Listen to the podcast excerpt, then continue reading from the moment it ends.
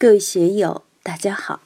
今天我们继续学习《禅说庄子·逍遥游》，并大道之德而逍遥。第一讲：鲲鹏之变的精神内涵。第四部分，大家可以通过查看本段声音简介了解学习内容。让我们一起来听听冯学成老师的解读。我们经常说顿悟，为什么禅宗祖师们能够顿悟、提倡顿悟？就是因为他们有顿悟的力量。如果你有“水击三千里，抟扶摇而上者九万里”这样的气势，那你就能够冲破我们习以为常的种种习气、脾气、习性、思维模式。这。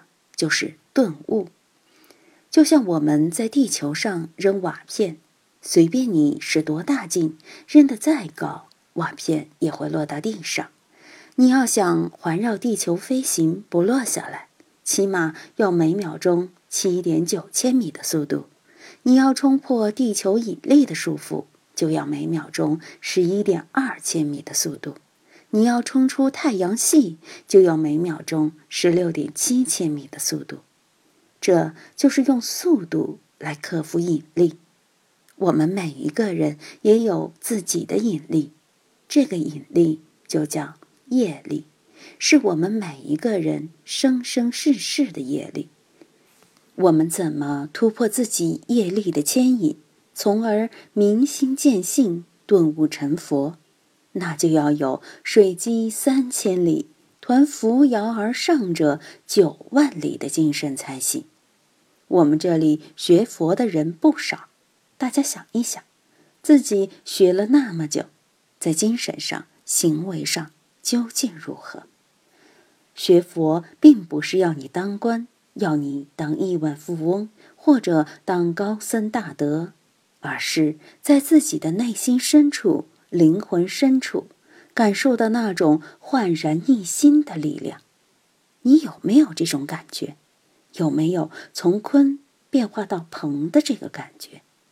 哪怕你觉得自己已经是鹏了，但能不能抟扶摇而上者九万里呢？所以，这里是一层一层的递进，我们要不断提高对自己的要求，不能。浅尝辄止。古代有句话：“士别三日，当刮目相看。”我们老是因循守旧，等过了几十年还依然故我，没有一点新气象，那就不行。我们自己怎样不断更新？自己周边的圈子怎样更新？整个社会、整个民族又怎样更新？中华民族。如果能够像大鹏鸟一样，水击三千里，抟扶摇而上者九万里，这样振兴起来该多好啊！这是题外话，当然也是题内话，不然这篇文章怎么能成为经典呢？如果只把这个当做童话故事讲给幼儿园的小孩子听，当然也可以，也很有趣。但庄子毕竟不是童话作家，作为道家最重要的经典，且是庄子三十三篇的首篇，其分量决定了它的意义，绝对不同凡响。竹林七贤以及何晏、王弼等人都注重解《论语》《道德经》《易经》，但到了向秀、郭象，就开始解庄了。我们现在看到的最早一部解庄的书，就是郭象著的。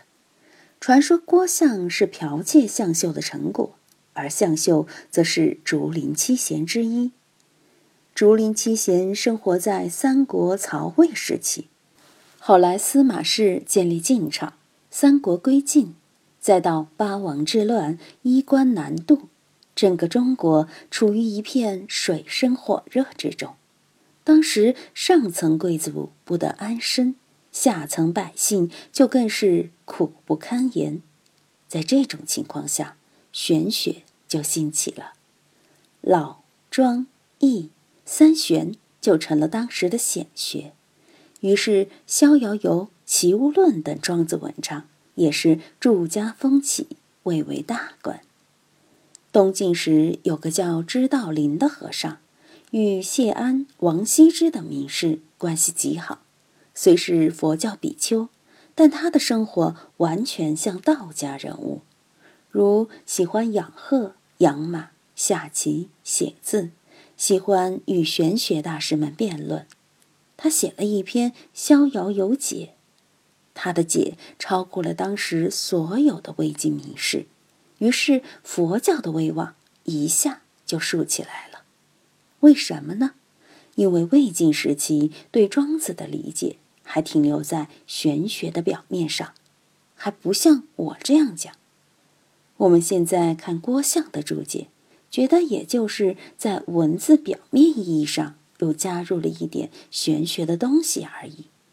但是，知道林是学佛教中观的，他是当时般若学六家中的极色本空学派的代表人物。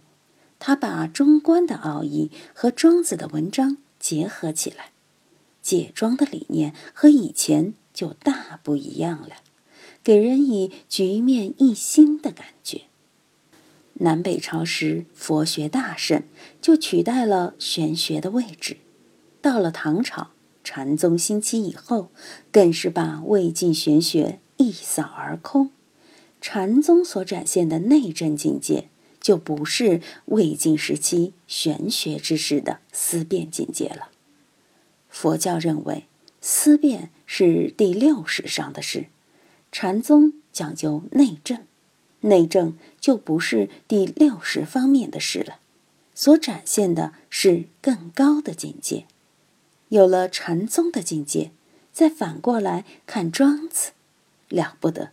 原来庄子的文章早就有这些了。